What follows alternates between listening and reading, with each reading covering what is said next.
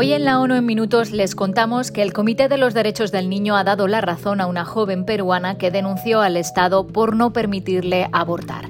En México se siguen batiendo récords de llegadas de refugiados y migrantes. Rusia todavía no ha permitido el paso de los trabajadores de la ONU al lado del río Dnipro que ocupa y donde también hay afectados por las inundaciones. Y un terrible ataque deja 23 niños muertos en la República Democrática del Congo. Un saludo de Beatriz Barral. El Comité de los Derechos del Niño ha determinado que Perú violó los derechos de una niña indígena al no permitirle abortar después de que su padre abusara sexualmente de ella. El comité ha hecho pública su decisión tras escuchar la queja presentada por una joven con el seudónimo de Camila, que fue violada por su padre desde los nueve años hasta que se quedó embarazada a los trece en 2017.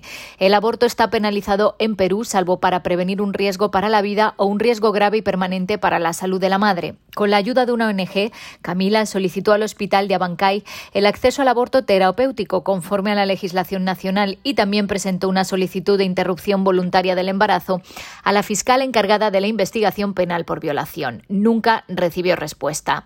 Tras sufrir un aborto espontáneo, Camila fue acusada y condenada por autoaborto, sin más pruebas que sus repetidas declaraciones de que no deseaba proseguir con el embarazo. Camila fue acosada por la fiscal que ordenó el examen de la escena del crimen con la presencia obligatoria de la niña y su padre y citó repetidamente a Camila a declarar, desviando la investigación para centrarse en reunir pruebas incriminatorias del presunto delito de autoaborto. Estoy consternada por el modo en que las autoridades nacionales han tratado a una niña de 13 años víctima de violación e incesto, declaró Anne Skelton, la presidenta del comité. Lejos de ser protegida, dada su extrema vulnerabilidad, fue revictimizada y acosada por las autoridades sanitarias, policiales y judiciales. De hecho, pasó de víctima a delincuente. El comité pide a Perú que despenalice el aborto en todos los casos de embarazo infantil y que garantice que puedan hacerlo de forma segura. Las cifras de entradas irregulares y de solicitudes de asilo en México siguen batiendo récords y pueden superar la respuesta de las autoridades nacionales, por lo que la Organización Internacional para las Migraciones y el ACNUR están tratando de ampliar su presencia operativa.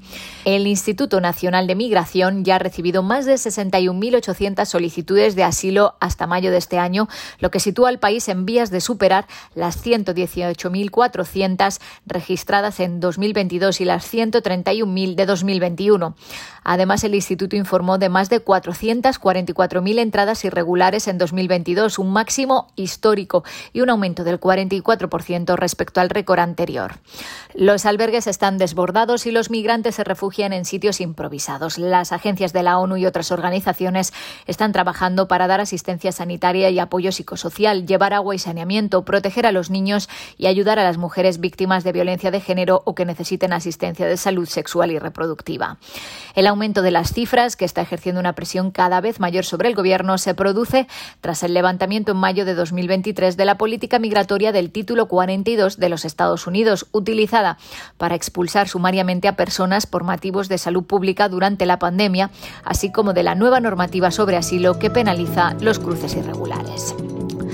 Rusia aún no ha ofrecido garantías de seguridad para que los trabajadores humanitarios puedan cruzar el río Dnipro hacia la orilla izquierda y asistir a los afectados por las inundaciones tras la destrucción de la presa de Kajovka en los territorios que ocupa. La coordinadora humanitaria en Ucrania denunció la falta de acceso y aseguró que los equipos de Naciones Unidas están preparados. Sin embargo, dijo Denis Brown, la Federación de Rusia aún no ha ofrecido las garantías de seguridad que necesitamos para cruzar el río Dnipro hacia la orilla izquierda, incluida Oleski, sin crear riesgos adicionales para las personas a las que servimos. Mientras tanto, la Organización Mundial de la Salud insiste en que el mayor riesgo ahora mismo son las enfermedades transmitidas por el agua, como el cólera, o por los roedores. La OMS también ha estado concienciando sobre el riesgo de que las minas terrestres floten río abajo con las crecidas y supongan una amenaza una vez que las aguas se retiren. Harno Havich es el representante de la organización en Ucrania. Debemos tener en consideración que más del 20% de Ucrania está minado, por lo que no solo por esta emergencia que ha pasado con la presa de Kajovka, concienciar sobre el riesgo que suponen las minas es una. Y UNICEF ha condenado el ataque a un campamento de desplazados en la provincia de Ituri, en el este de la República Democrática del Congo, que dejó más de 45 muertos, entre ellos 23 niños, según los primeros informes. El ataque contra estos civiles ya de por sí vulnerables es más que deleznable, declaró Grant Lilty, el representante de UNICEF en la RDC. El trauma que están viviendo, dice, es inimaginable. Los militantes incendiaron más de 800 refugios y robaron ganado. UNICEF calcula que hay más de 5.000 niños afectados que han perdido a sus padres, hermanos, sus hogares y posesiones, sus juguetes y material escolar. El conflicto en Ituri persiste desde 2017, pero la situación se ha deteriorado considerablemente desde principios de este año, con los grupos armados atacando a civiles, escuelas y hospitales. En los últimos seis meses, los militantes han matado a unos 600 civiles y herido a más de 200. Hasta aquí las noticias más destacadas de las Naciones Unidas.